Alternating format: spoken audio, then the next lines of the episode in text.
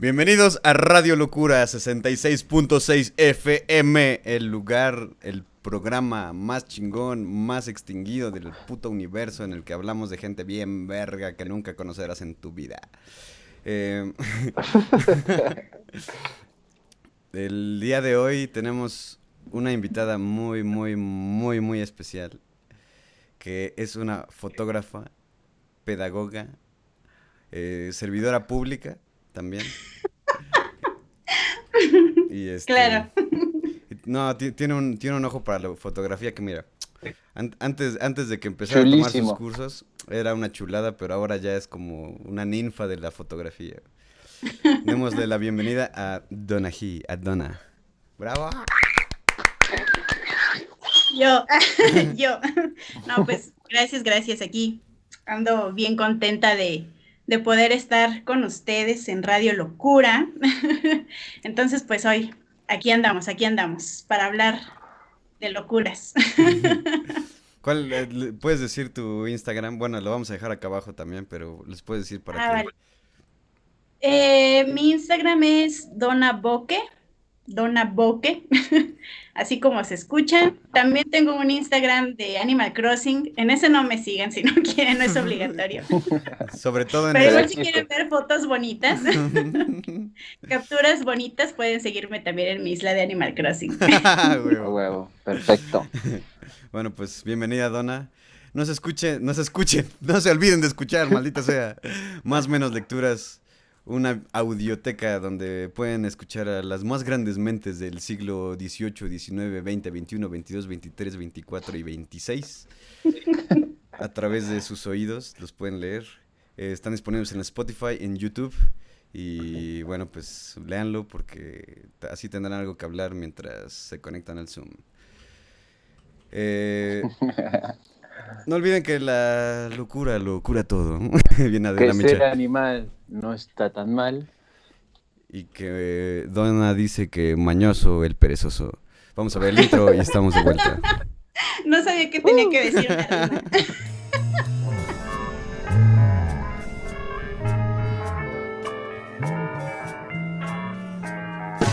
Radio Locura 66.6 en frecuencia moderada. Ideas idiotas para gente inteligente. Adiós.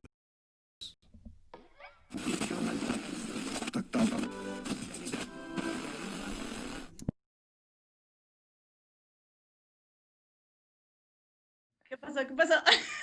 Aquí y ahora.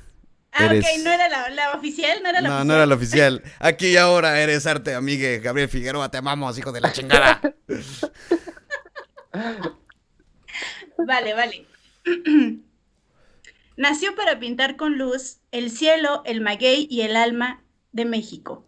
Un 24 de abril de 1907, Gabriel Figueroa Mateos, cinefotógrafo mexicano. Estudió la preparatoria en la Escuela de San Ildefonso, pintura en la Academia de San Carlos y música en el Conservatorio Nacional. Fue a los 16 años que inició su interés por la fotografía y a los 20 que aceptó su primer trabajo como asistente en un estudio fotográfico. Fue el punto de giro que lo llevaría a partici- participar como director de fotografía en más de 230 títulos y colaborar con grandes directores mexicanos y extranjeros. Emilio Fernández, Roberto Gabaldón, Greg Toland, John Ford y Luis Buñuel, por mencionar algunos. Gabriel Figueroa formó parte de la época del cine de oro, el arte nacionalista y la reivindicación del indígena mexicano. No solo usó la luz para construir historias, sino también para escribir en nuestras memorias. Gabriel Figueroa Mateos. En Radio Locura. En ra- En ra- Radio Radio Locura Locura. Exacto. Ah, Y un- bueno, un pues cuando- chingoncísimo, ¿no? Un chingoncísimo, exactamente. Diría, diría el error. Gabriel Figueroa es un viejito aburrido, pero muy chingón.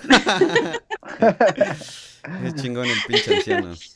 A huevo. Exacto. Bueno, pues cuando hablamos de cine en México, no podemos dejar de lado eh, las películas del cine de oro mexicano, Por ¿no? supuesto. No, y no no hay manera. simplemente- a huevo, a huevo. Y no simplemente porque su realización, pues, puso en alto el nombre de México y el cine nacional, sino porque puso en pantalla un sinfín de atributos eh, de una cultura que pues eh, provocó, ¿no? Que en el espectador o el espectador eh, se desarrollara un sentimiento de pertenencia social, ¿no? Y pues nada de esto hubiera sido posible sin la fuerza del trabajo de Figueroa, ¿no? Yo creo que todos en algún momento de nuestra vida, ya sea en un autobús apestoso a la Ciudad de México, ya sea en la fondita de la esquina donde uno se va a comer unas gorditas, o en el sillón con su papá o su abuelita, todos hemos visto una película filmada por Gabriel Figueroa, ¿no? Entonces, eh, pues uno tiene muy arraigadas las imágenes que él fue produciendo, porque yo recuerdo mucho de niña, ¿no? Que veía con mis papás las películas en, de película, ¿no? El, canal clásico. Claro. Y eh, pues tengo en mi mente muy grabadas eh, las imágenes, por ejemplo, de los ojos de María Félix, ¿no? Ese close-up como muy popular, que es de la película de Enamorada, este, los pescadores en el lago de Janitzio, en la película de Maclovia, eh, Pedro Armendáriz y Dolores del Río en la película de María Candelaria, ¿no? Entonces, son imágenes como tan potentes que no podemos olvidar fácilmente. Ah, hace como unos tres años yo sabía que en algún momento había visto las grutas de Cacahuamilpa eh, iluminadas por tres mil velas, ¿no? Pues entonces que recordé que en alguna, algún momento de mi vida había visto Macario, ¿no? O esta escena donde está Miguel Inclán, ¿no? Representando al, al ciego ensangrentado junto a la gallina en la película de los olvidados, ¿no? Entonces, realmente Gabriel Figueroa ha tenido una fuerza muy cabrona en la creación de imágenes. Pero, pero, pero, para poder comprender a Gabriel Figueroa ah, y hablar de sus obras y su indiscutible técnica, tenemos que también eh, hacer alusión al contexto histórico en el que él estaba, en el que del que fue parte, al contexto histórico, social e ideológico en donde él se movía, ¿no? Entonces, pues la historia de este niño que desde niño pintó que iba, iba a rifar, no como nosotros mediocres que a los 27 años. ya solo se quieren morir. La mayor aspiración es morirse para ser parte del club de los 27. Exactamente, y que buscan constantemente el suicidio. ok, bueno, él no, él no hacía esto, ¿no? Él desde morrito porque quiere ser grande. Eh, cuando él nació, su mamá falleció. Y tiempo después eh, su papá los dejó al cuidado de, sus tías. Entonces, pues básicamente Gabriel Figueroa, Figueroa se, crió con ellas, ¿no? Y pues eh, más o menos en la edad de 13 a 16 años fue cuando él tuvo este acercamiento a la fotografía y fue por cuestiones económicas que él decidió salirse de la escuela donde estaba estudiando para eh, empezar a trabajar en un estudio fotográfico, ¿no? Esto es como no sé, como, como algo muy importante a consideración, porque es lo que va desarrollando como su estilo, ¿no? Entonces, em, él se inició como fotógrafo, pero de foto fija, ¿no? Empezó a trabajar en los estudios y ahí, y ahí aprendió a iluminar, eh, aprendió sobre encuadres y también sobre el manejo de la técnica del claro oscuro, eh, aprendió sobre la iluminación esta súper impactante que se llama de Rembrandt. Entonces él pues empezó a rifar, ¿no?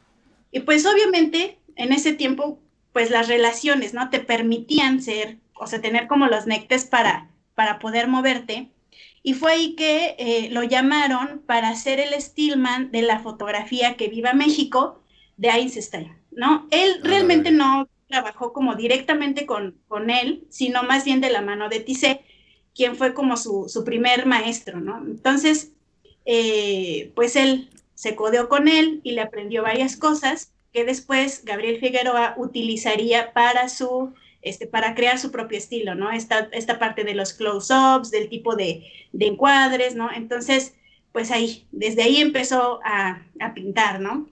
Tiempo después, pues ya, eh, igual Alex Phillips lo invitó para Stillman nuevamente para hacer la foto fija de la película Revolución, y de ahí pues ya Gabriel, Gabriel Figueroa ya no volvió a salir de, la escena, ¿no? De, la industria del cine, para nuestra suerte. Entonces, eh, ahí siguió, ¿no? O sea, se aventó varias películas haciendo foto fija, pero pues ya que iba como creciendo y se iba haciendo más conocido y lo iban recomendando, pues le, ofrecieron chamba de, eh, director de fotografía, ¿no? Entonces, pues ya, él así como que dijo, no, pues la neta, no me siento muy preparado todavía, y lo mandaron a estudiar a Hollywood, y ahí se topó con Tola, ¿no? Humilde, pues, chavo. Exacto. Y pues no manches, ahí agarró lo que, lo que tenía que agarrar, ¿no? Que, fue aprender sobre el uso de, bueno, de los filtros, de la óptica. Y pues lo, chido de Figueroa es que em, él no solamente usaba filtros que ya existían, ¿no? Aprendió a, usar aprendió a usar y aprendió a hacer sus propios filtros. Entonces, él era tan cabrón, ¿no? Que, que, logró hacer los, los filtros que necesitaba para obtener lo que él quería. ¿no? Entonces, eh, incluso en una narración que él hace, eh, habla de que Toland le regaló unos filtros y entonces él dijo así como que, no, pues voy a experimentar, ¿no? Y entonces se dio cuenta que usando filtros para la noche, eh, los podía usar de día y así lograr cielos más oscuros, nubes más pronunciadas y mayor contraste en sus imágenes.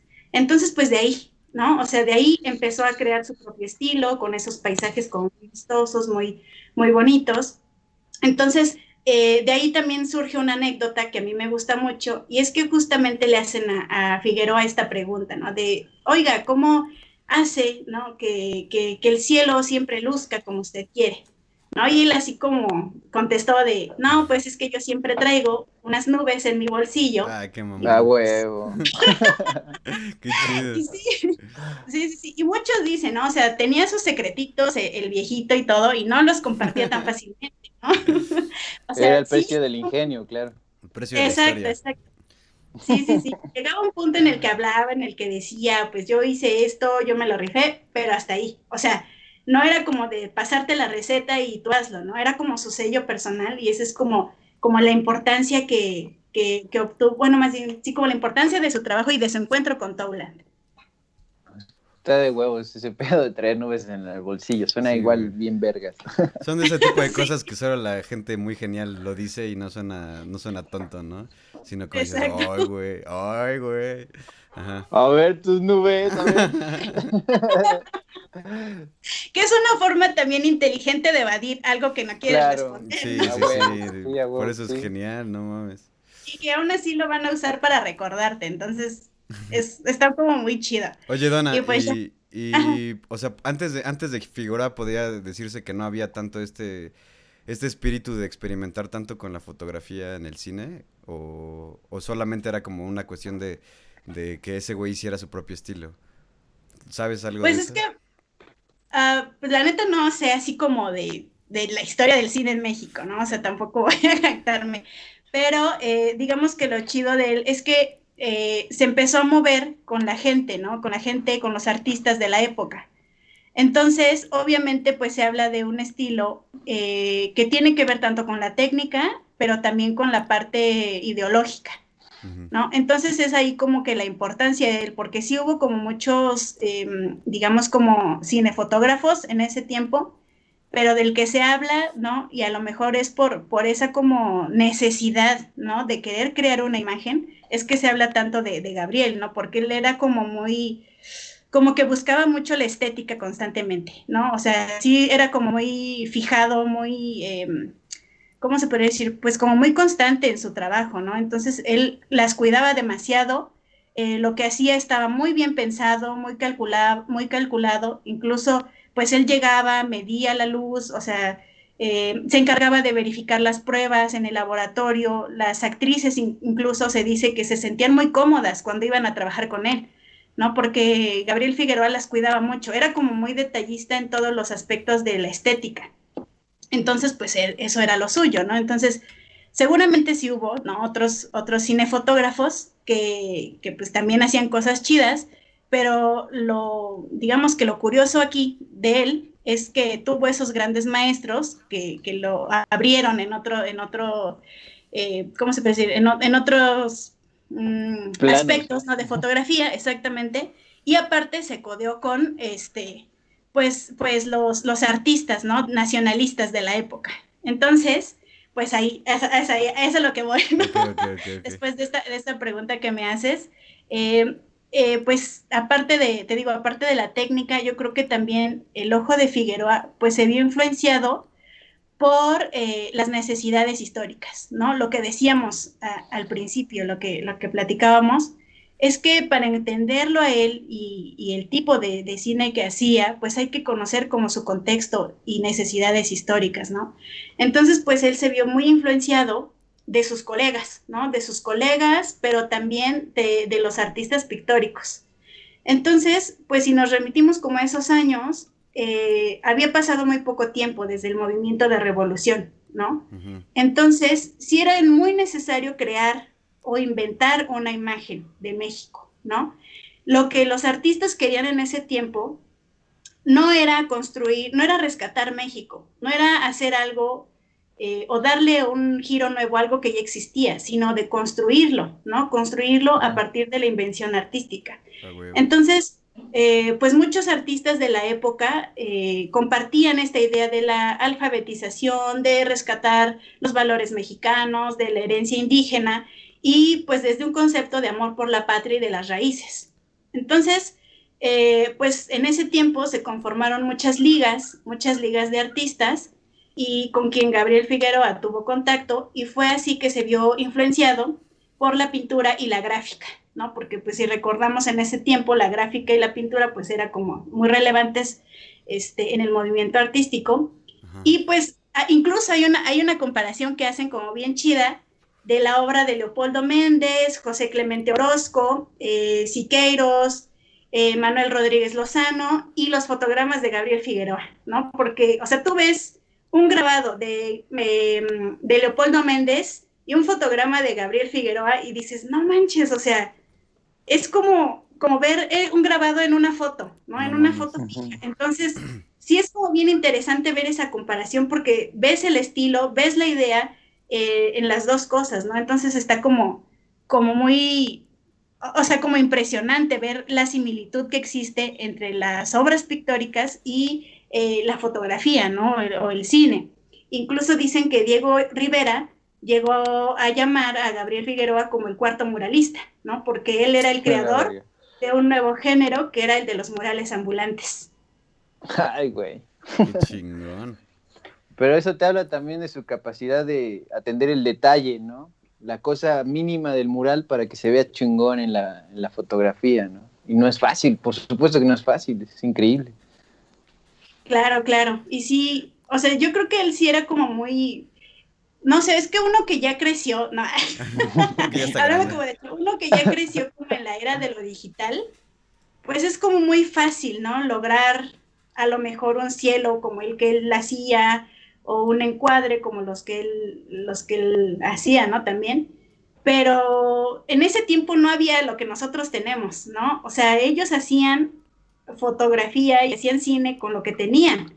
Y eso es como lo, relevante, ¿no? Porque realmente explotaban como la riqueza de la naturaleza y, de lo, y del escenario, ¿no? del paisaje mexicano. Entonces era aprovechar lo, que, lo, que, lo que había en ese momento. Y vaya que lo hizo. Así es.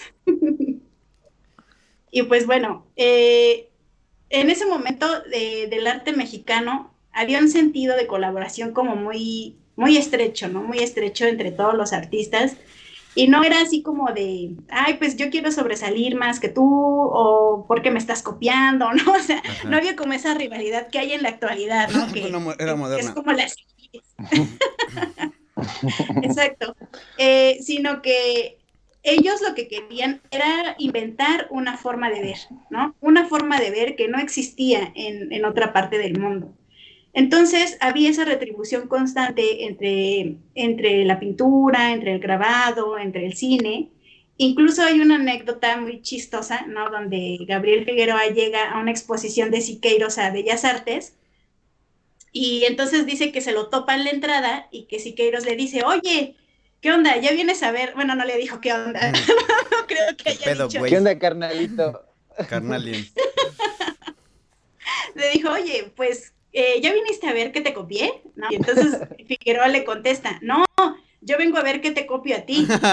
Entonces, era, sí era como esa, esa retroalimentación constante y pues sí, se vio como muy influenciado de esa filosofía y de esa forma de ver. A huevo, qué chido. esos, esos crossovers me gustan mucho, güey. Y de hecho es cagado porque de Siqueiros hemos hablado mucho indirectamente de él. Nunca ha estado, nunca ha tenido realmente su, su sección, pero ha estado presente en un buen. Y es que bueno, pues sí, sí hizo varias cosas, ¿no? Pero bueno. Sí, la neta. Y estuvo metido en varias cosas, ¿no? Igual y por eso fue como le fue. Estuvo en España, en Argentina, en México. Eh, neta lo hemos nombrado un buen aquí, pero bueno. Ya tendrá su radio locura. Like si quieren un radio locura. Ya es necesario que haga presencia. Sí. Bueno. Ok, y pues sí, ¿no? Eh, te digo, así como todos estos encuentros pues fueron creando su estilo, ¿no? Su estilo por todas esas vivencias que él tuvo, por todas esas eh, relaciones que él estableció. Entonces, pues la iluminación, los encuadres, las tonalidades y la composición que utilizaba Gabriel, pues respondían, ¿no? Virtuosamente a la problemática que, tenían en ese entonces, ¿no? Que era de, definir como una distintiva de la, de la fisionomía de las personas mexicanas y también de los paisajes, ¿no? Entonces, pues como bien lo dijiste, ¿no? Él lo logró y lo logró muy bien porque creó un estilo mexicano a nivel internacional, ¿no? Y entonces ya se hablaba de un estilo Figueroa.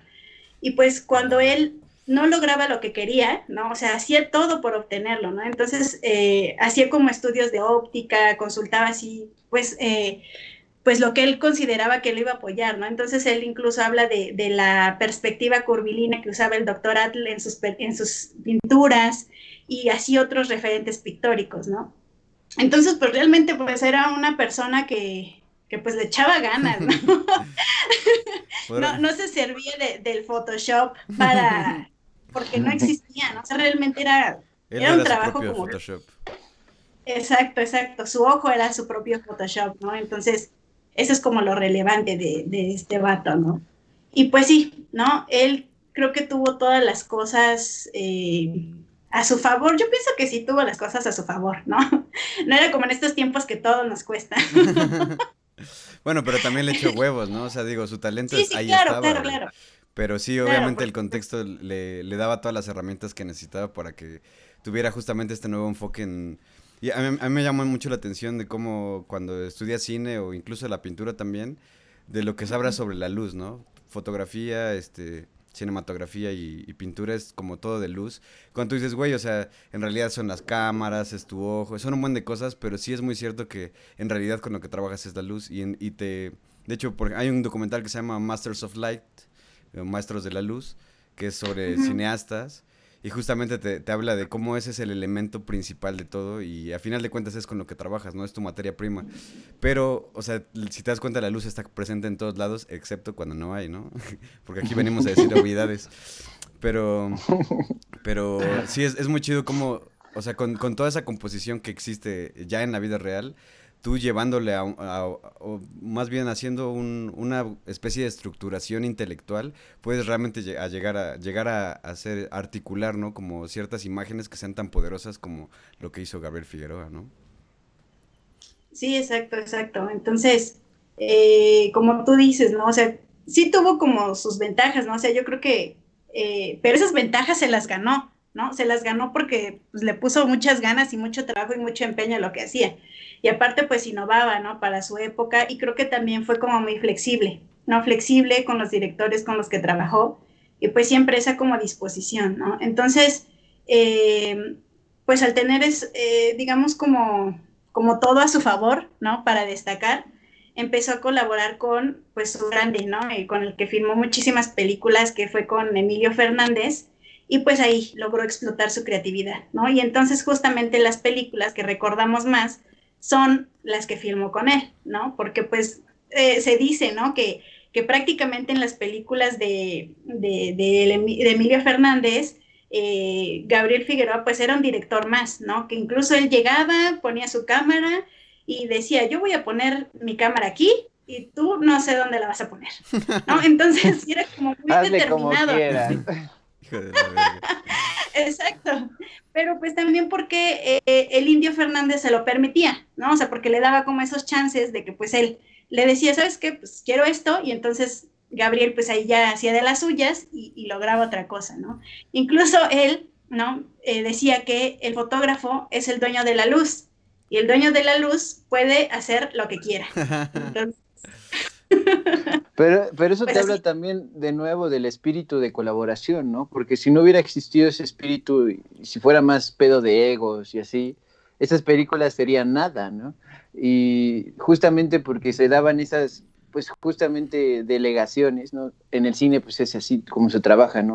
El especialista en la fotografía, en la luz, tiene que llevar la batuta en eso, ¿no? No, no, no tienes que ponerte tonto con él, no tienes que decirle estupideces, porque él es el que sabe, aunque sí puedes colaborar como hacían estos dos güeyes, ¿no? Eso está bastante apreciable en el sentido de trabajar en el arte en equipo, ¿no? Verdaderamente en equipo. Equipio. Y lograron, esa, y lograron esas obras maestras, ¿no? Claro, y yo creo que se articulaban muy bien, ¿no? Porque daban respuesta como a la necesidad nacionalista, pero también a la parte estética, ¿no? Como el discurso de, del Indio Fernández, pero también a la parte estética de, de Gabriel, ¿no? Que, que él aportó. Entonces yo creo que sí había un maridaje como bien, bien chido y por eso pues se lograron pues varias películas, ¿no? Memorables para todos nosotros. Y eh, no fue así, por ejemplo, con Buñuel, ¿no? Porque sí, con, Buñuel pues hubo así como que ahí cierta ruptura, porque pues a Buñuel no le interesaba a lo mejor no tanto la, la parte de fotográfica, ¿no? A él no le gustaba que la parte fotográfica tuviera como tanta relevancia, porque pues él se quería centrar en la historia, en el argumento de la película, ¿no? Entonces, al principio, Buñuel como que no quería muy bien, ¿no? Eh, que Gabriel Figueroa eh, filmara para él, ¿no? Entonces, le decía algo así como que, pues sí, está muy bonito tu cielo y tus nubes y tus volcanes, pero pues a mí no me gusta eso, yo no quiero eso, ¿no? Entonces, eh, se, rumora que incluso llegó a voltearle la cámara, ¿no? O sea, así como que la había ubicado el cielo y Buñuel así de, ah, ah, aquí no, mi cielo. es la traducción como de, como de escupir en la cara, ¿no? Así, Exacto, entonces pues no, no le daba como tanto chance y pues incluso también, ¿no? Llegan a, comentar que, que, Buñuel escondió los filtros, ¿no? Le escondió los filtros para que no los usara. Entonces, pues sí, hubo así como que, como esa, ¿cómo se puede decir? Pues como, hubo como roces en su relación, sin embargo, pues, pues se rifaron, ¿no? Y no nada más filmaron Los Olvidados, filmaron muchas películas más juntos, y tiempo después, Gabriel se ganó el, nombre de Gaby, ¿no?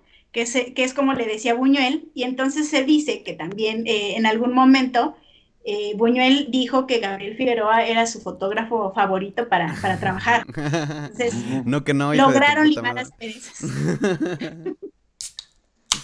Creo que era más cuestión de carácter, ¿no? Al final del día, porque pues Buñuel tampoco era un pendejo, ¿no? O sea, sabía que, que, estaba trabajando con una persona, pues, bastante... Que ponía la cámara donde él quería.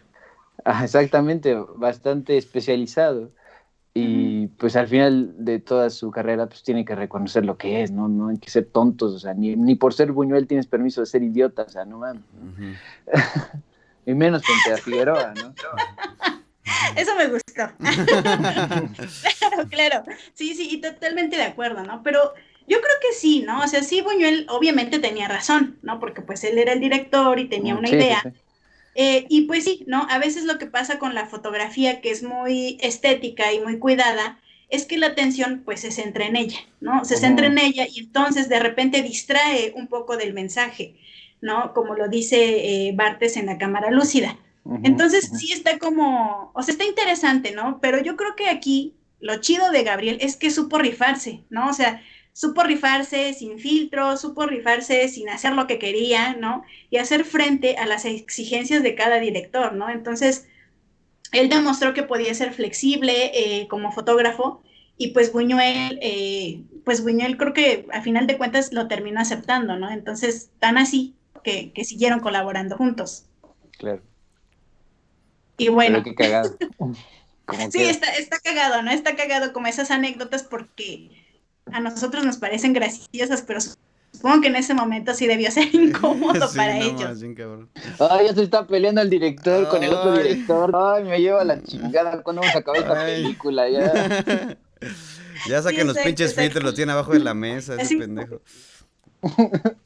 Todavía le Sí, esconde sí. sus cosas, pinche grosero. No puede ser posible. Sí, exacto. Entonces yo digo que sí, no, o sea, debió ser bien incómodo, pero pues finalmente es chamba, ¿no? Es chamba y uno se tiene que como La sea. chuleta es la Véanme chuleta. a mí como servidora pública. ¿Cuándo le he dicho que no a la chamba? Exacto. exacto, exacto. Y pues ya, ¿no? Eh, para hablar de su legado y por qué Gabriel Figueroa, ¿no? ¿Por qué Sí, hablar de él a pesar de que es un viejito aburrido? Claro, claro, muy importante. Exacto, pero yo creo que a pesar de que las películas del cine de oro ya no son como tan presentes como en nuestra, como en nuestro contexto, ¿no? En, en lo cotidiano, porque obviamente empezamos a ver más películas de Cuarón, de Iñárritu, o no sé, los, los de Guillermo del Toro, y consumir también otro tipo de imágenes, ¿no? Pero aquí lo chido es como reflexionar, ¿no? ¿Cuál es el impacto eh, que tuvo como la creación artística de, de Gabriel Figueroa en mí, ¿no? O sea, bueno, yo lo, yo lo hablo porque Claro. pues hago foto. eh, entonces, yo creo que lo chido de Gabriel Figueroa es que él logró construir una imagen estereotipada de México, ¿no? Vemos volcanes, vemos el cielo, vemos el maguey, vemos eh, la nube y nos remite a lo mexicano, nos remite a la imagen del paisaje mexicano, ¿no? Y está como tan arraigado en nuestra memoria que a pesar de que ese paisaje ya no existe, seguimos refiriéndonos a él, ¿no? Como Exactamente. algo que vive en mi memoria, como algo que ya no está presente, pero vive en mí, ¿no? Porque sé que en algún momento de mi vida lo vi y su imagen fue tan potente que queda, que queda, ¿no? Entonces uno como sujeto histórico va entendiendo que todas esas influencias pues tienen una, repercuten en mi forma de ver las cosas, en mi forma de hacer también, ¿no? Porque es como mi referencia, como mi influencia. Entonces, su legado no solamente se ve reflejado en el cine, sino que vive en nosotros, ¿no? En nuestro contexto y no solamente en el nuestro, sino en los ojos del mundo.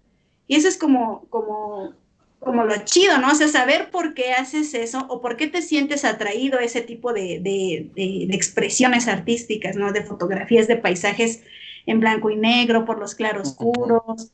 Eh, eso es como, como lo interesante, ¿no? Porque finalmente nuestro ojo de mexicano se, se formó con esas películas, ¿no? Se formó con esas películas, con esas pinturas, con esos grabados, ¿no? Que son finalmente algo que, de lo que no nos podemos desprender. Entonces, a pesar de, de no ser conscientes muchas veces como de ese repertorio o de referencias que tenemos, ¿no? Eh, sus imágenes son tan potentes que creamos a partir de ellas, ¿no? Porque uno crea con lo que es, ¿no? Construye con lo que uno es, con lo que uno vive, con lo que experimenta, con lo que observa, con lo que escucha. Entonces, no solamente le dio a México eh, eh, una imagen, no solamente fue una imagen de México y, de Latinoamérica, ¿no? Sino que él también tuvo una herencia en nosotros, ¿no? Una herencia, eh, algo que me heredó a mí, que nos heredó a nosotros, prestándonos esa forma de ver las cosas, ¿no? Entonces, uno cuando empieza a reflexionar de por qué me gusta este tipo de imágenes, ¿no? ¿Por qué es como muy mm, interesante para mí tener esa apertura a ese tipo de fotografías, ¿no? O en mi caso, ¿no? ¿Por qué uso tanto las nubes, ¿no? Porque eso es algo de lo que no, he sido, no había sido consciente de por qué en, en mis fotos eh, incluyo tanto este elemento de composición que es la nube, ¿no? ¿Por qué está tan Ujú. presente? Y cuando uno empieza a hacer como esa retrospectiva, entiendes por qué, por qué lo tienes como tan arraigado, ¿no? Porque finalmente es parte del imaginario eh, social que construyó Figueroa y que tú lo has ido adoptando de forma inconsciente. Es un bombazo, la Sí. verdad. O sea, imaginarlo y haberlo creado y que siga estando es un pedote en todos los sentidos, para bien y para mal. ¿eh?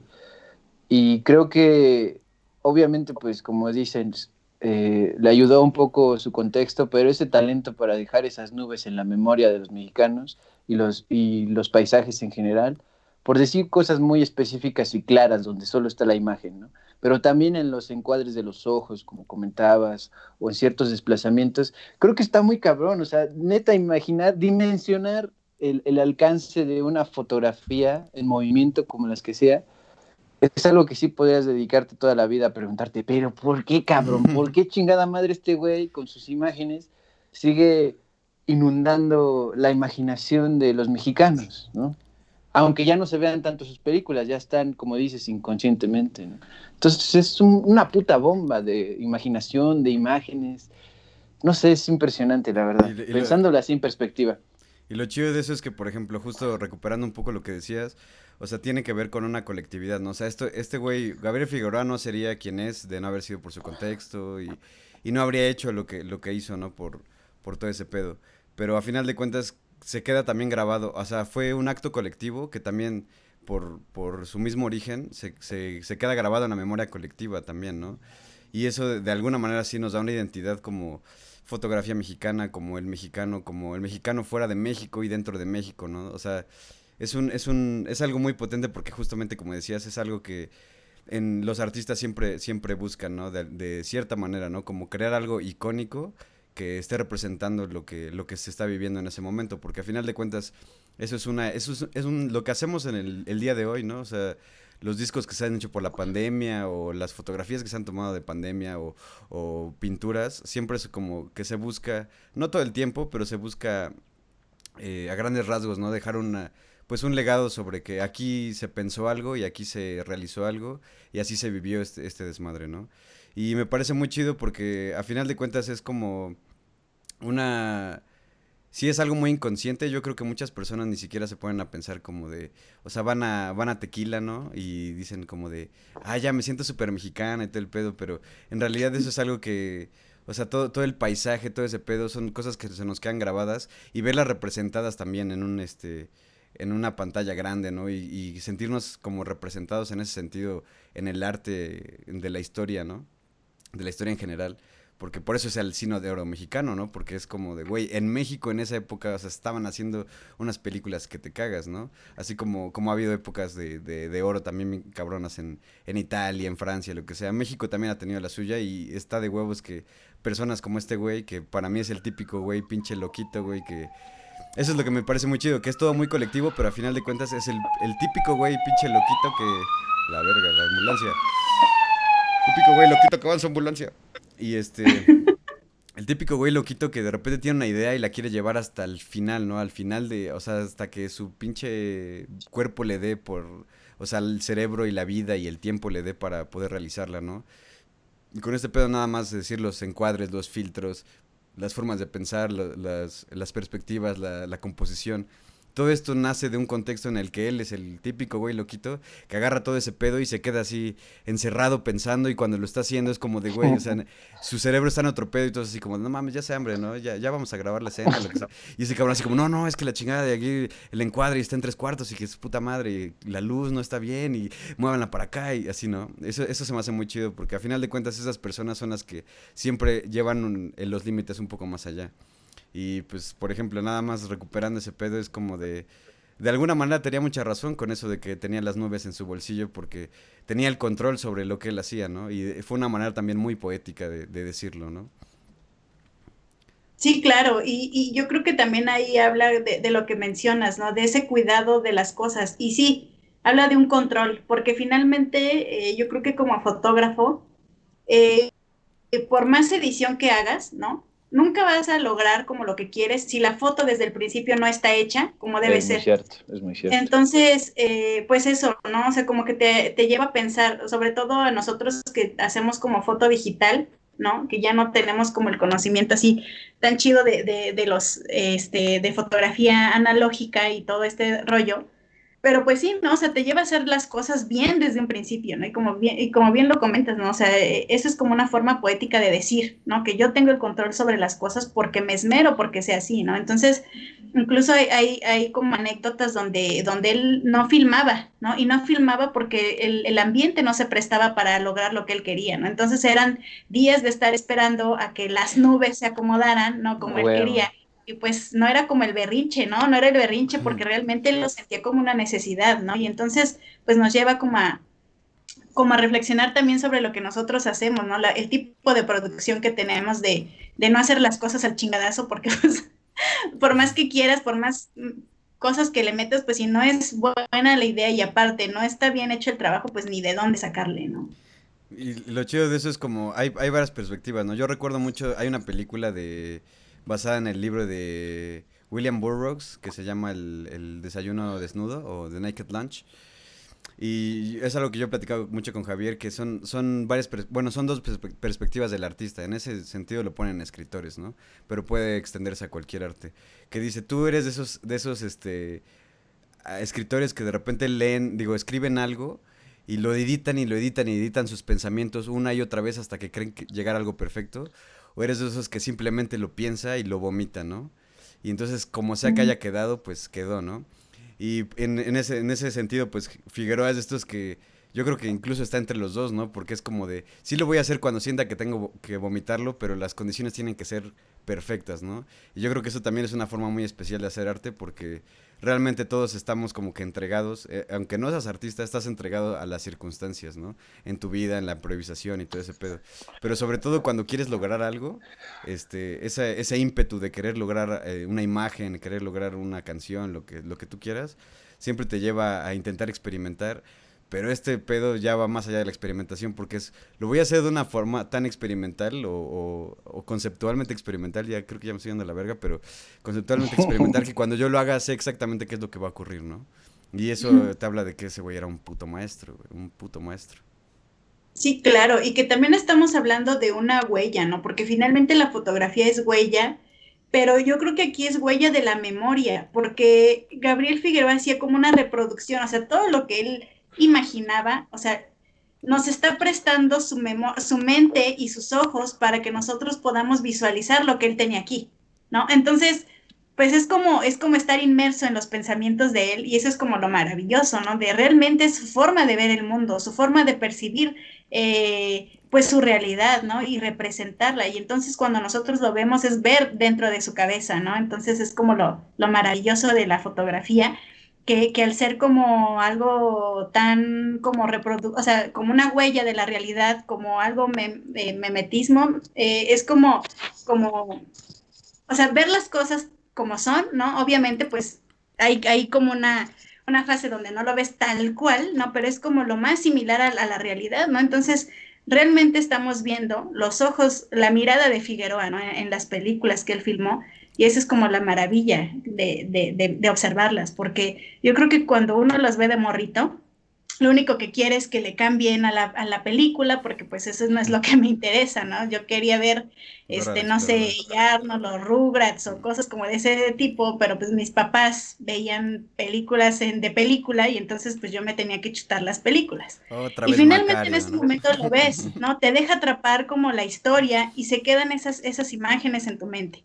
Yo recuerdo mucho en la película de La Perla, eh, una escena donde hacen un close-up de un alacrán bajando por la cuna de un bebé. Y entonces el alacrán eh, pica al bebé, ¿no? Y entonces recuerdo esa escena que la vi de niña y, o sea, me sigue pareciendo como muy, ¿cómo se podría decir? Em, no sé, o sea, como que me causa mucha, eh, como me hace sentir incómoda, ajá. O sea, es algo tan fuerte que lo sigo recordando, ¿no? Y incluso, eh, eh, eh, pues eso me lleva como a recordar otro tipo de películas que vi hechas por Figueroa, ¿no? Que uno, uno entiende, ¿no? Ya cuando las ve con mayor conciencia, ¿no? O sea, con, no, con la necesidad de ver otra cosa, sino realmente ver la película, pues las disfrutas de una forma distinta, ¿no? Una, una forma distinta y comprendes como, como la importancia de ese cine, ¿no? De, de como de educar tu mirada de una forma, pues más consciente, ¿no? Sí, está muy chido. Pues entonces hay que aprovechar que esas películas siguen siendo transmitidas, digamos, de manera constante, porque prendes la tele y ya van a estar, o sea, para bien o para mal. Y intentar verlas con esa, esa gracia del paso del tiempo, de que siguen siendo buenas y de que representan un recuerdo de un México que creó ese güey con sus imágenes, ¿no? Verlo distinto, o sea, no ves como como dices, de, ah, yo quiero hacer otra cosa, ¿no? ¿Qué tiene esa película? Sino ver qué pasa ahí, ¿no? Cómo se siente estar ahí viendo esa madre con atención. Yo creo que eso podemos hacerlo todos porque pues la siguen pasando. para bien o para mal. Exacto. Y que la verdad también las historias están chidas, ¿eh? pero, pero yo sí coincido con lo que, lo que pensaba Buñuel un poco, ¿no? Que al ser las imágenes tan bonitas, te quedas con la imagen y realmente no te pones a pensar un poquito en el trasfondo de la película.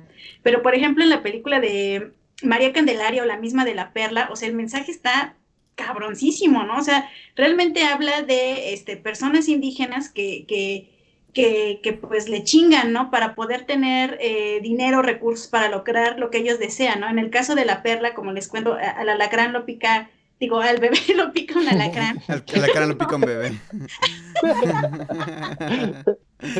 Exacto. ¡Órale, su- Y pues finalmente. y pues así como que sus papás eh, son, bueno, el, el papá es pescador, entonces se mete como a- al mar a tratar de buscar unas perlas para dárselas al médico y que atienda al bebé, ¿no? Entonces, verga, o sea, se la pasan súper mal, ¿no? Súper mal por no tener eh, varo, por, por ser indígenas. E- En el caso de María Candelaria igual, ¿no? O sea, la pareja eh, pues hace de todo, trabaja, eh, cría animales, pero siempre les ponen el pie, ¿no? O sea, siempre las mismas condiciones, ¿no? Entonces yo creo que esas películas eh, le callarían el hocico muy bien a esas, a esas personas que dicen que el pobre es pobre porque quiere, porque realmente no es así, ¿no? Y se ve como bien ilustrado. Pero digamos que sí, esa es como la desventaja, ¿no? De, de ser como, como prestarle tanta atención a la fotografía, porque uno se queda muy enamorado de las escenas, pero del mensaje cuando te pones a reflexionarlo dices, no inventes, o sea, qué cosa tan dura. Y, y es difícil no empatizar con los personajes, ¿no? O sea, es muy, muy difícil no hacerlo. Y por ejemplo, en Los Olvidados, pues sí es como algo bien distinto, ¿no? Porque ahí sí ves el mensaje, ¿no? Te centras un poquito más en eso y entonces ya es como, eh, pues como esta diferencia, ¿no? Incluso pues se, se ve muy bien como la ideología, porque pues en las películas del Indio Fernández era como, eh, pues esa imagen como romántica, ¿no? Del, del indio mexicano, de la pobreza y de todos estos rollos, y con Buñuel no, ¿no? O sea, realmente con Buñuel él no habla de buenos y malos, de ricos buenos o de ricos malos, simplemente pues las personas son como son, ¿no? Reales, no hay buenos ni malos y sí te centras en el mensaje, pero pues no significa que el otro esté mal, ¿no? O sea, simplemente pues hay que, hay que ser como, hay que englo- englobar, ¿no? O sea, ser como, como parte de un todo y de, y de verlo todo en su totalidad, así. Y eso es, eso es lo cabrón porque realmente sí, o sea, tienes razón, las imágenes suelen ser muy hipnóticas, ¿no? Y de tal manera que, o sea, te, entran en, entras en un estado de, güey, ¿qué pedo con esa, esa imagen? Está muy cabrona. Y te puedes quedar, yo he visto películas que tienen una fotografía así impresionante y me quedo uno o dos minutos pensando como, güey, esa escena estuvo súper cabrona, ya pasó algo muy importante en la historia que digo, ah, no mames, güey, ni, ni siquiera me- media hora después le pregunto con la persona que estoy viendo así como de, pero ¿por qué lo mataron, güey? ¿No? Así, es como de, güey, te quedaste pensando en otras mamadas porque a mí a veces me pasa eso con las películas y yo soy muy malo viendo películas por eso, güey. Pero, pero la neta sí, o sea, tienes mucha razón y creo que eso es también un balance y por eso es que, bueno, a mí lo que me gusta mucho, mucho del arte, que en general me gusta es que siempre es falible, ¿no? Y siempre en esas, en esas, este, imperfecciones encuentras un chingo de significados y, y cuando ves algo que, que te parece perfecto, entonces te hipnotiza de una manera bien cabrona que incluso digo, bueno, a lo mejor no entendí bien la película, pero esa imagen se quedará conmigo para siempre, entonces ya cada quien hace su juicio, ¿no? Porque, por ejemplo, esto que dices de, del alacrán y el, el, el, bebé que pica el alacrán, sí es como de, no mames, o sea, esa escena está bien cabrona y a lo mejor ya ni te acuerdas bien qué pedo, qué fue lo que pasó, pero, pero esa imagen se queda contigo para siempre, ¿no? Y siento que eso está chido como cuando sueñas, güey, ¿no? Porque también están esos artistas de realidad y están esos artistas de lo onírico y también están esos que empatan los dos, ¿no? Y bueno, ya eso ya es criterio de cada quien, ¿no? Que, que, qué crees que es real y que no, pero realmente sí está muy chido como quedarse con imágenes muy poderosas, porque a final de cuentas es como con la música, ¿no? O sea, yo tam- también digo, güey, hay, hay canciones que nunca les pones atención a la letra porque la música realmente te parece impresionante. Y hay veces que dices, ay, la, la, la letra está bien chida y la música también está bien verga, pero la letra es tan buena que, que le resta importancia. Entonces, bueno, solo son como esas cosas, ¿no? Realmente creo que es gusto personal y el arte nunca es perfecto y siempre va a estar imbalance, imbalanceado. Ajá. Pero Desbalanceado. desbalanceado.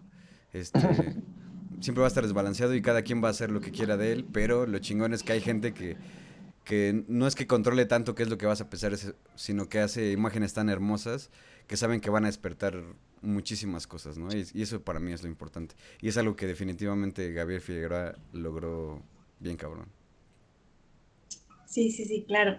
Y, y que incluso, ¿no? O sea, ya para, ya, como, algo que se me hace como bien chido es que también a partir de las imágenes se pueden construir realidades, ¿no?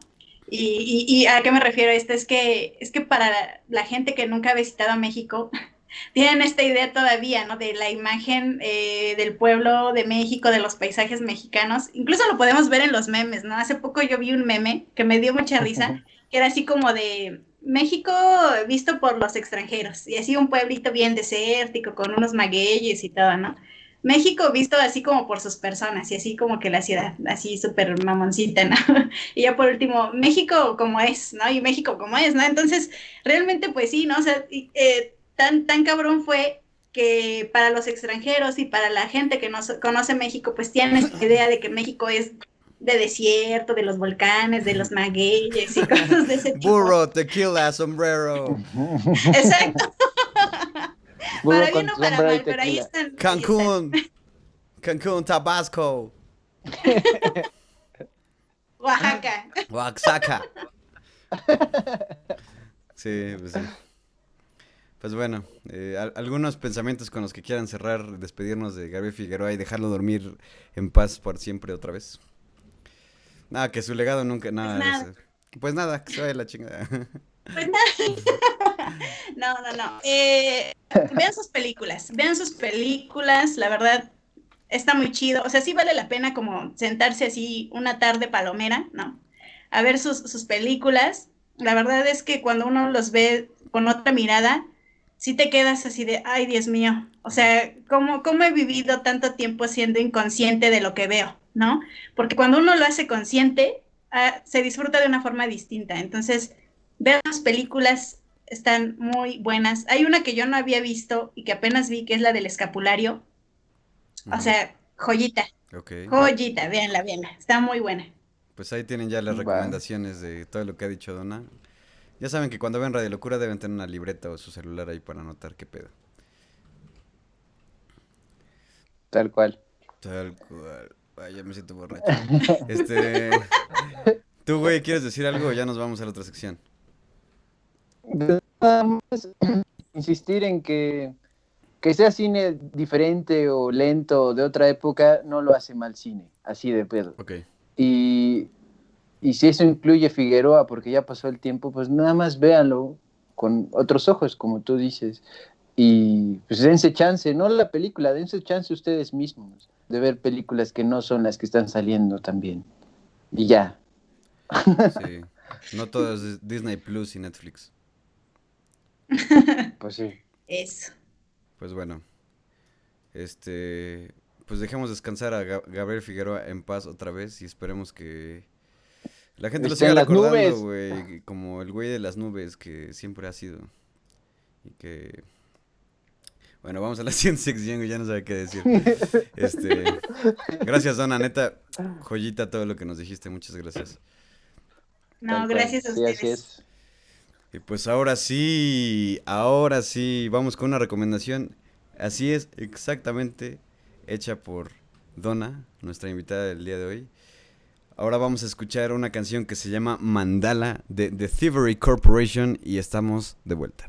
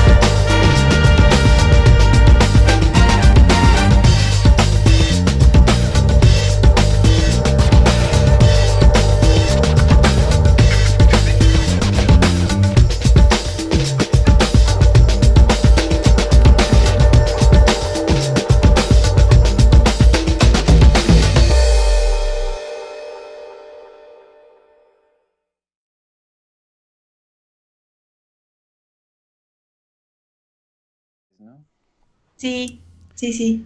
¡Wow, wow, wow, Y-! Chupex, ¿ya? Sí, así hola, es. hola. Oh. que salga, que entre, que te invada, Gerciana, a la verga. Música, cágate con nosotros. No mamen, ok. Bueno, pues el día de hoy les voy a hablar de un dúo que después se hizo banda y después hacen dúo y luego es toda una ideología y luego muchas mamadas. Les vamos a hablar de The Thievery Corporation. Uf. The Thievery Corporation son de esos magistrales proyectos musicales que hasta el día de hoy tienen que soportar la mediocre simplicidad de la industria, o mejor dicho, del marketing discográfico. Al igual que Laika, Static Sound System, Broadway Project, o como muchos conocerán, A Bourse of Canada, grandes nombres de bandas de drum and bass, down tempo o abstract, abstract hip hop, los Thievery Corporation han sido catalogados y aún peor presentados como parte de esta facción del trip hop, ya gritada de ser el lugar común de los electrónicos facilones. O de plano, cuando uno que otro locutor de radio insensato, como Javier, quiere mentarles la madre, asegura que los Thievery Corporation es el chill out así a secas, así a la chingada, y lo programan entre sendas aburriciones predecibles como Tiesto o David Guetta. Lo cual ahorita verán que es obviamente muy diferente. Thievery Corporation es un dueto oriundo de Washington, D.C., cuyo eje predominante es el down tempo sobre el que van articulando compases de jazz, la música del mundo, world music, incluyendo ritmos latinos y un buen de cosas. Y sobre todo, mucho, mucho, mucho, mucho dub del bueno, dub, digamos casi, no del original, pero casi del original del más rasposo como el proveniente de Kingston, Jamaica. Además, sus beats suelen contener letras de posturas ideológicas iconoclastas, antiimperialistas y un poco de revolucionarismo retro. De aquí de al Che Guevara, ¿no? Lo cierto es que a la corporación se le suele asociar con dos nombres: Eric Hilton y Rob Garza. Garza. Rob Garza. Rob Garza. El Roberto Garza. Ellos son un dúo de productores multi-instrumentistas quienes en 1995 formaron este proyecto en Washington, D.C., tomando como influencias su amor por la vida del club, las drogas y todo este pedo bien chingón. Así como obviamente por la música dub, bossa nova, jazz y entre otros estilos que ya verán que no mames. Su amor por la música brasileña es muy marcada de estos güeyes. Vaya que sí. Muy, muy cabrón. Sí, de, De hecho, desde el inicio, obviamente tiene el dub. Y eso es algo muy chido porque en el dub, pues evidentemente tiene mucho, mucho que ver con la ideología y también la, la estructuración del reggae, ¿no? Pero el, estos güeyes le meten este elemento que es el, el bossa, ¿no? Que aparte de ser súper latino y ser como que muy diferente en ese sentido, porque a pesar de que se construye desde diferentes etnias, tienen, o sea, comparten como como unas ide- ideas muy cabronas sobre cómo hacer la música, ¿no? Sobre que la música ya contiene un, un espíritu, digamos, cul- cultural, por decirlo de alguna manera. Ay, qué, qué rimbombante. Bueno, este... Bueno, estos güeyes compar- eh, compartían este pinche amor por la música de, de brasileña de los 60s, el bossa. Y eso puede notarse mucho en sus primeros discos y después mucho más. Y ahorita ya verán que en, en los últimos años también se quedan flipados en colores con eso, tío. Eh, en el- los primeros discos, por ejemplo, pueden notarse homenajes directísimos a güeyes como Joao Gilberto, que es Ujú. muy conocido en ese pedo, a Tom Jovi, a Stan Getz, el típico, el típico güey que está por estar. no, es cierto. no, el cabrón este de, de la, la chica de Panema, así. Niña, que linda", Ese, ese güey.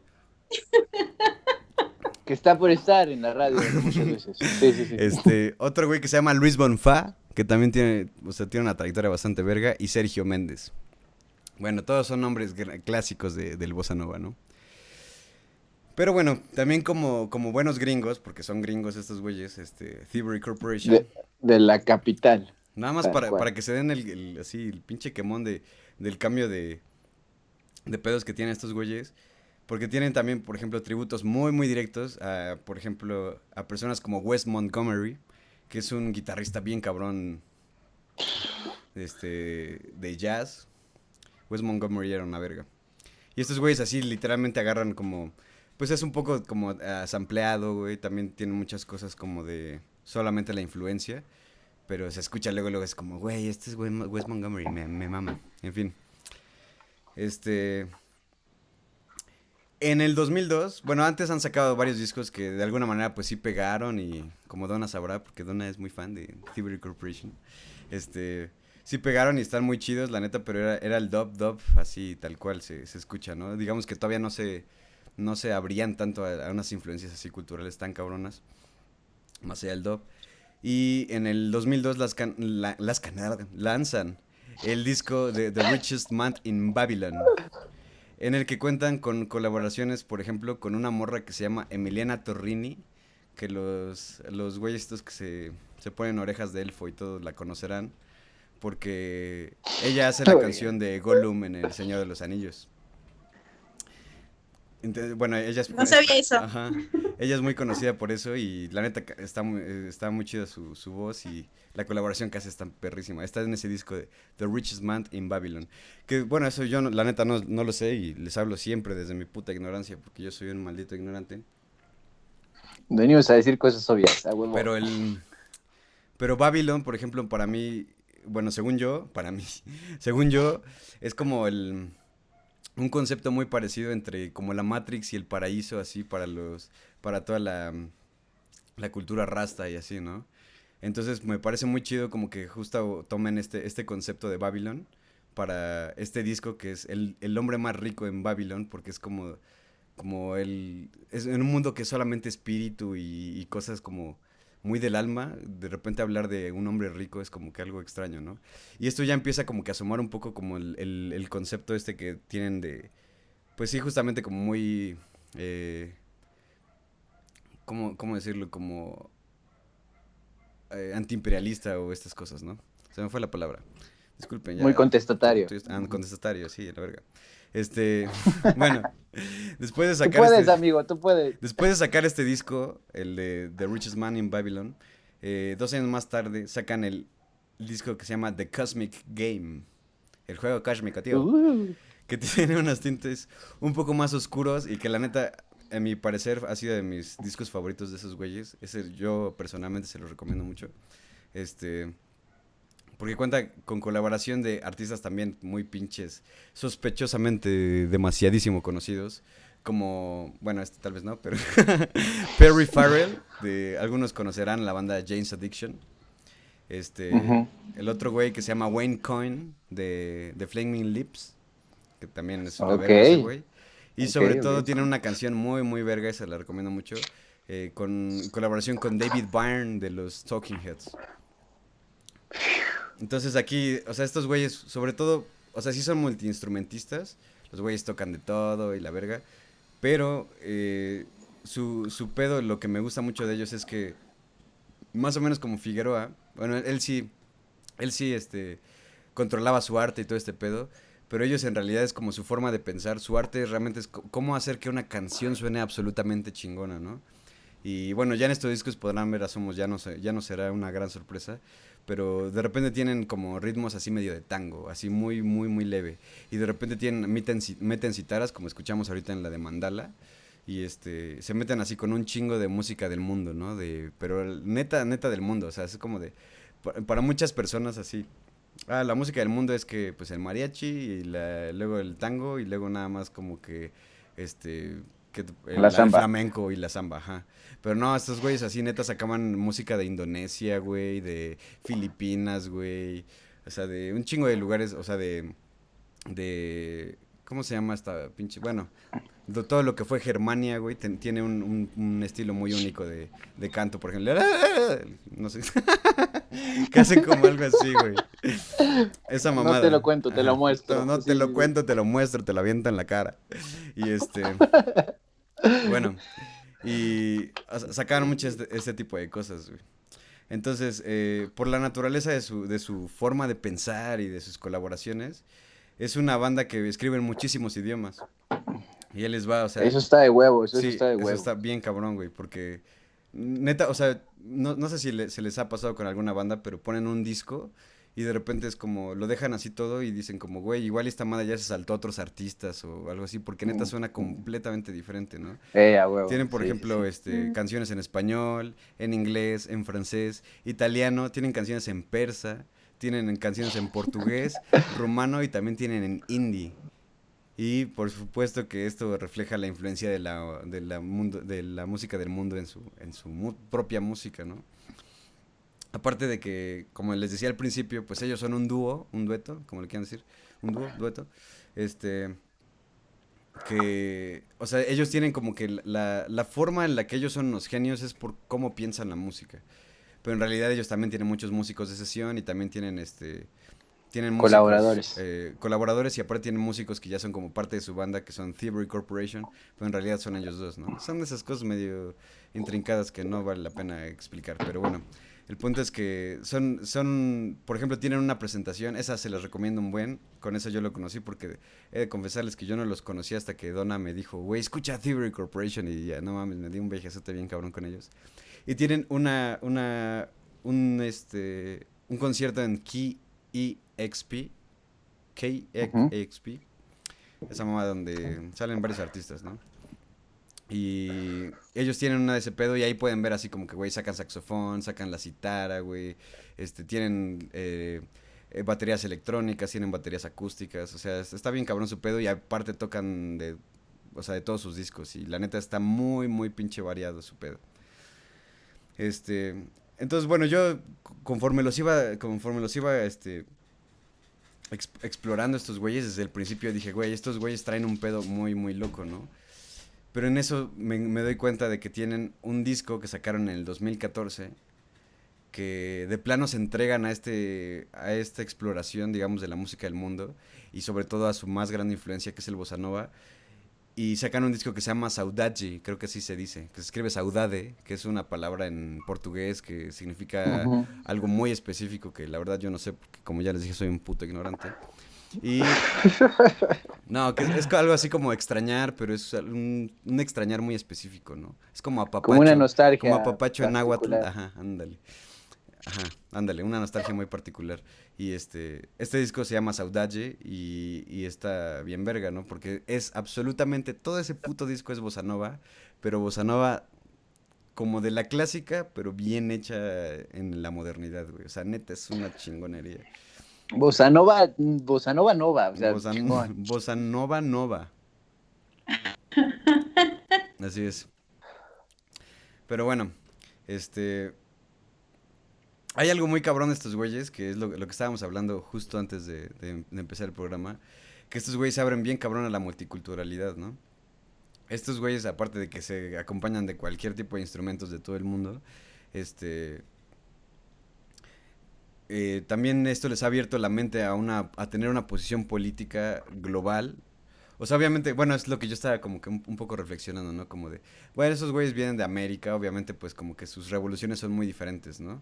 Es como que, o sea, nada más pensar en el, en el, en el contexto histórico que ellos tienen como memoria colectiva, que es como de, ay, güey, nuestra antigüedad más, más grande es el pinche, la puta mamada esa de independencia de Estados Unidos y, ay, sí, y que prácticamente borran su historia de, de todo lo, todas las culturas que estaban antes, ¿no? Las culturas, este, los piles rojas y todos estos güeyes.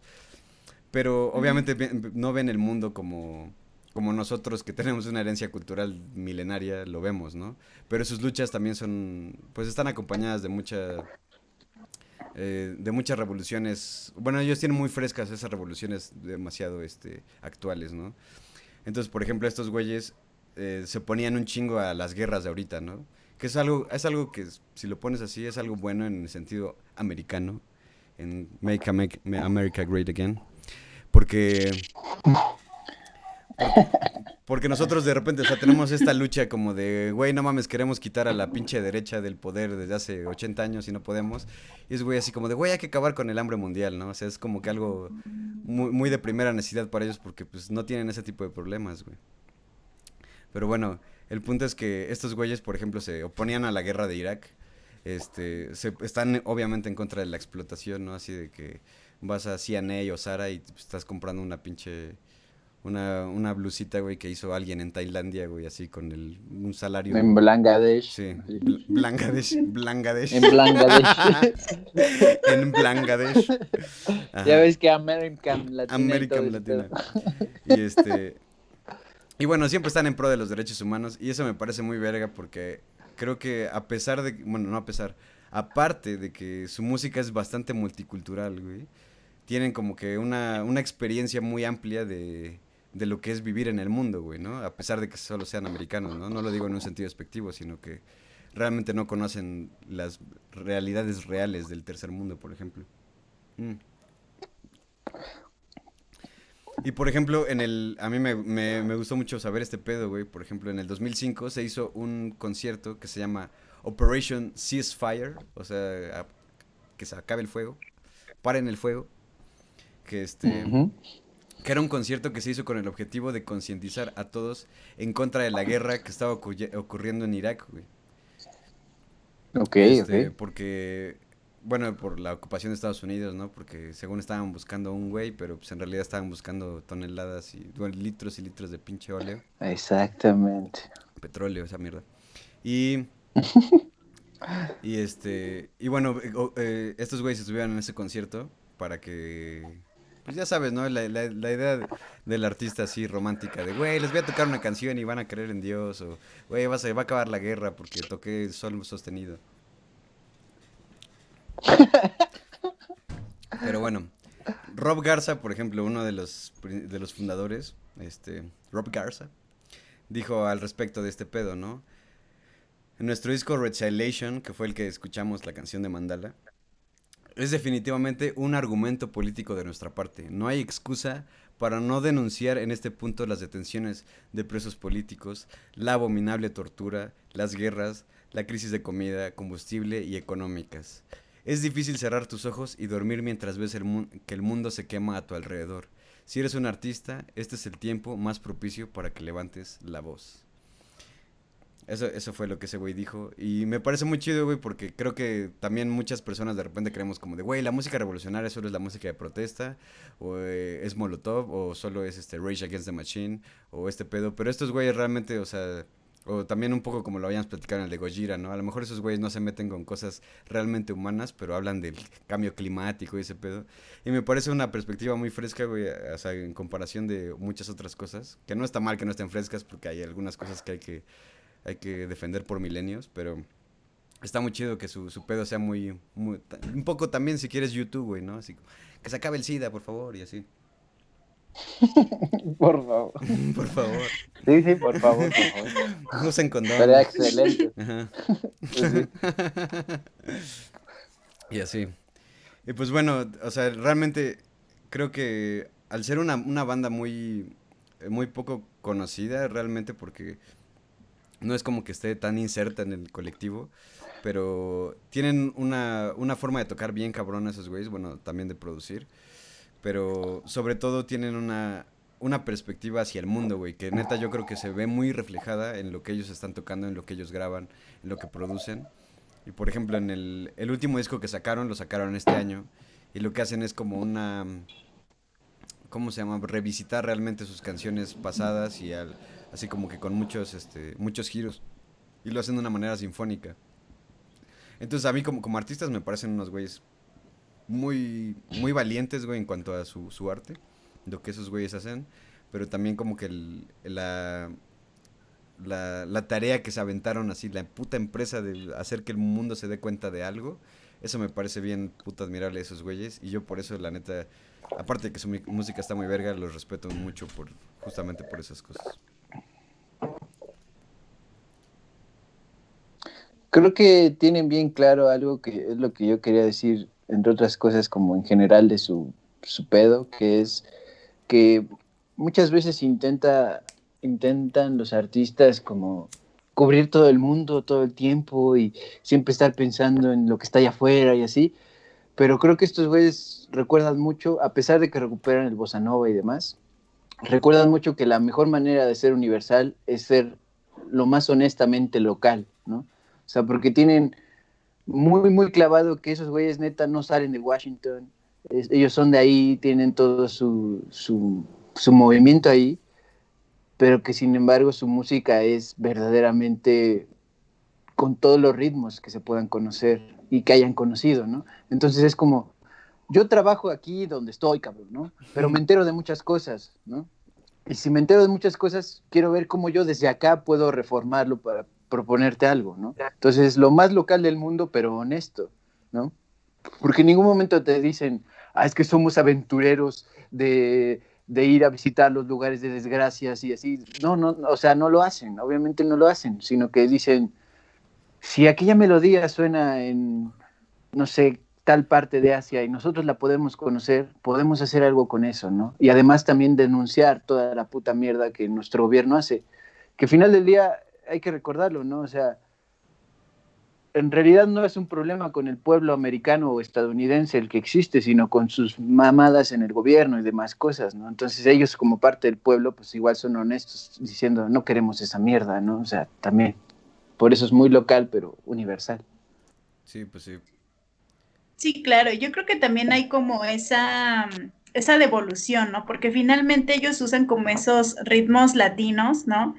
Pero también uh, hacen como una, una búsqueda como contextual, ¿no? Histórica, precisamente de cuáles son las necesidades de, de, la población de la que están hablando en sus, en sus canciones, ¿no? Bueno, en su música. Entonces, eh, yo creo que también es una forma de eh, como dar espacio, ¿no? A través de su música, de, de esas, esas voces que finalmente son parte de, de un legado, eh, pues, revolucionario, ¿no? Porque ahorita se me viene a la mente esta, esta canción que, se, eh, que dice así como El pueblo unido, jamás será vencido, ¿no? Entonces, ellos utilizan como, como esta consigna en, en, en, alguna, en algunas de sus producciones, entonces se me hace como muy interesante, ¿no? Como, o sea, no solamente utilizan los instrumentos como, eh, eh, ¿cómo se dice?, autóctonos de la región, ¿no? Sino también como que hablan de, de las voces, ¿no? De las voces de esa, de esa, eh, de esa problemática que existe en, en ese tipo de, de, de, países o de poblaciones. Entonces, lo hacen como de una forma que además de que suena, eh, pues no sé, de que te habla de, en sí la problemática de la demanda, pero también de una forma como muy, eh, que tiene una capacidad atmosférica, de generar una atmósfera, ¿no? Así como bastante envolvente y clavarte como en la rola, ¿no? Sí. Y, justo, justo lo chido de ellos, por ejemplo, es como de, oh, ok, sí, sí, sí están utilizando este discurso, que de repente pudiera ser muy problemático para todos porque es como de, güey, tú eres de Washington, ¿no? Así es como de, ¿qué verga vas a saber tú de Irak, güey? O ese tipo de cosas. Pero justamente yo creo que ellos sí se han metido como, han hablado desde el lugar donde, donde están, ¿no? Y no se han metido realmente con otras culturas, sino al contrario, sino es como de, güey, tenemos este, este, esta ideología que nos incluye a todos, entonces incluyamos a todos de, de, una manera ideológica y también desde una manera musical, ¿no?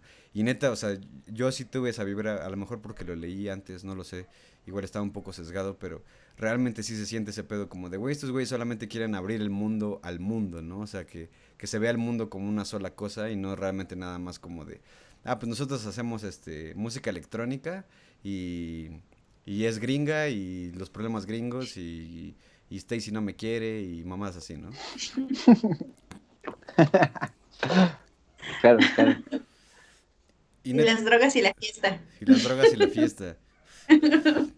y, y eso, eso está chido, la neta, porque siento que es como...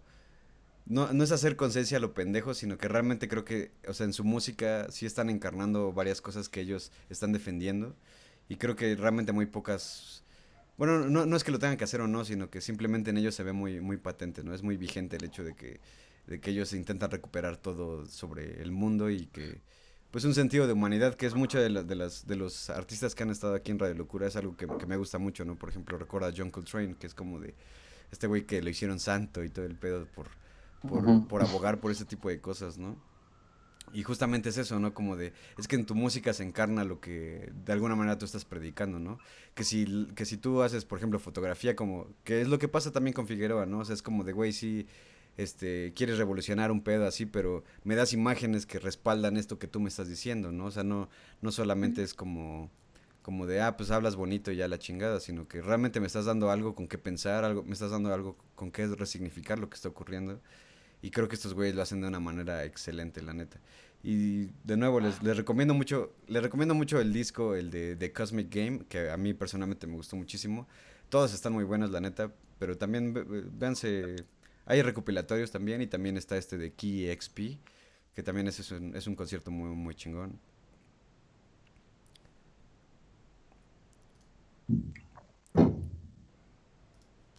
Como ven. Maldita sea. ¿A poco no? ¿A poco no? Tengo razón. Quedé atónita. ¿Y tú, y tú Donna, ¿qué, qué, qué nos recomendar, qué le recomendarías a la gente, aparte de lo que yo les acabo de recomendar? Que tú fuiste la que me lo recomendó y la neta te lo agradezco, es una banda bien chida.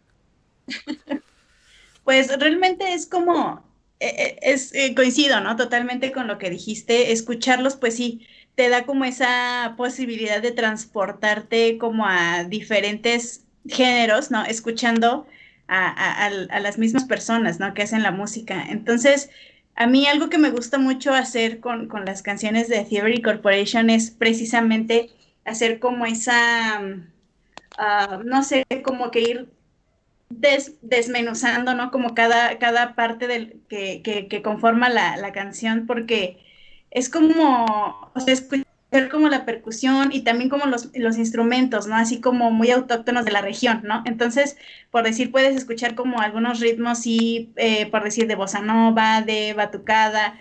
Incluso hay una canción que la verdad no me acuerdo cómo se llama, pero se escucha como un bolero, ¿no? Entonces, sí es como esa diversidad, o sea, como de, de ritmos, ¿no? Adaptados, pero que, o sea, los, los trabajan tan bien que terminan como, pues como fascinándote, ¿no? Entonces, eh, pues sí, no sé, así como que mi recomendación va como a tratar de escuchar como, eh, sí, la, la, música en su totalidad, pero también como esas partes que la van conformando, ¿no? Porque sí, uno identifica precisamente como estos, estos géneros de los que están tomando parte y también de esos instrumentos, ¿no? Que son como, como, pues no sé, como de otras partes del mundo. Sí, sí, sí, la y sien- siento que eso es lo chido, que es lo que, lo que recupero de hace rato que dije, ¿no? Que neta es de esas bandas que tú pones un disco, bueno, depende qué disco, pero hay algunos discos que lo escuchas y dices, güey, neta son bandas totalmente diferentes, ¿no? Y yo creo que esa, esa riqueza musical, no siempre se agradece bien cabrón, porque hay artistas que suenan desde el principio hasta el final exactamente igual. Y estos güeyes, no, estos güeyes tienen un dinamismo súper cabrón y obviamente está como que súper fundamentado en el multiculturalismo y esos pedos. Y eso me parece muy, muy, muy verga, ¿no? De, y que sobre todo, de alguna manera, solo son dos personas lo que lo están pensando, ¿no? Aunque obviamente no hay que quitarle mérito a las personas que tocan con ellos porque también son unos musicazos y evidentemente también le, le meten su, su pedo a- al proyecto, ¿no? Eso me parece muy chido y bueno, se los recomiendo ampliamente. Y el perezoso lo avala y lo recomienda también. claro, sí. Bueno, pues eso fue The Thievery Corporation y eso fue el programa de hoy de Radio Locura.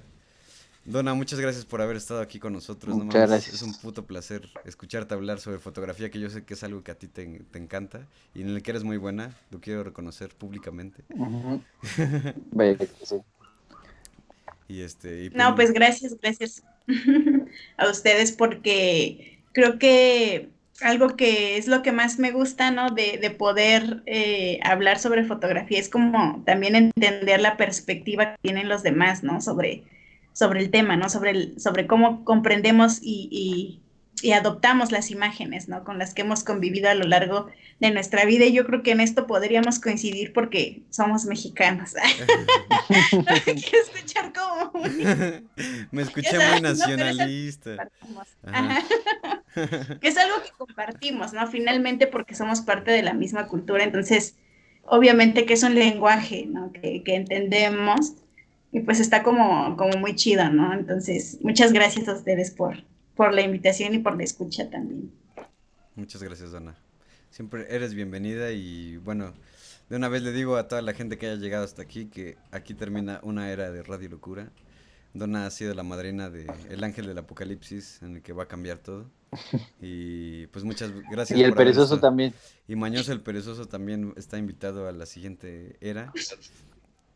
Y este y pues gracias a todos los que nos han visto desde el principio y los que es el primer pro- programa que nos vean, pues esperen cosas más vergas.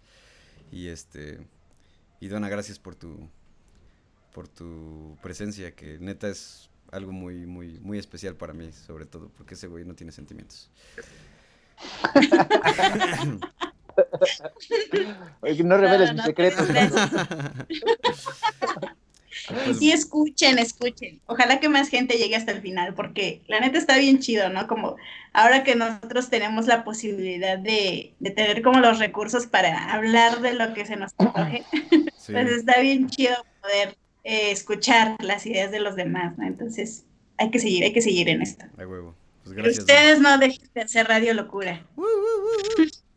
No, pues no, no. no. Denme, denme más que escuchar durante mis partidas de Animal Crossing. Ah. Pues bueno, este domingo. Ah, no, ya, ¿Para qué presento si es lo que están viendo ahorita? En fin, muchas gracias por haber visto Radio Locura. Un agradecimiento especial siempre a nuestro patrocinador oficial, Restro Café, ubicado en Mariano Arista 2, Colonia Aéreos de Puebla, en la ciudad de Puebla. Haz tu pedido por Rappi o a WhatsApp 22 28 Y también- 77 01 99. Ajá. Y también a Didi Food. Ya estamos en Didi Y Food. ya estamos en Didi Food, perros. Igual, inclusive, si alguno se quiere animar, Zona Puebla, ya saben, para pedir cenas navideñas, aún hay tiempo para encargos, y se prepara sabroso, delicioso. Eh, pueden eh, preguntar presupuesto sin compromiso, igual está el menú de las cenas ya en las redes sociales de Restro. Y, si- y sigan a Restro en Instagram, arroba restro.café. Y ahí tienen toda la puta información. También síganos en redes sociales y toda esa mierda. Y a Donna, que está como Donna Boque, con una H al final. Y, Y ya. y K. Y Y Vega. Y. Y este. Y bueno, y sigan sus fotografías, que neta está bien chido. Y, y también no, queremos sí, decir nada. ¿verdad, Donna? Pero hay unos proyectos tuyos y míos por ahí. Ah, sí, sí, sí, espérenlos, espérenlos. Espérenlos, espérenlos pronto. Y este. Claro. Y pues no se olviden de escuchar el álbum Radio Locura, una colección de música macabra, desconcertante y poesía calculada en el momento. Vamos a escuchar la canción The Richest Man in Babylon de The Thievery Corporation. Esto fue Radio Locura 66.6 FM. Ideas idiotas para gente inteligente. Y adiós. Y adiós. Adiós, mañoso.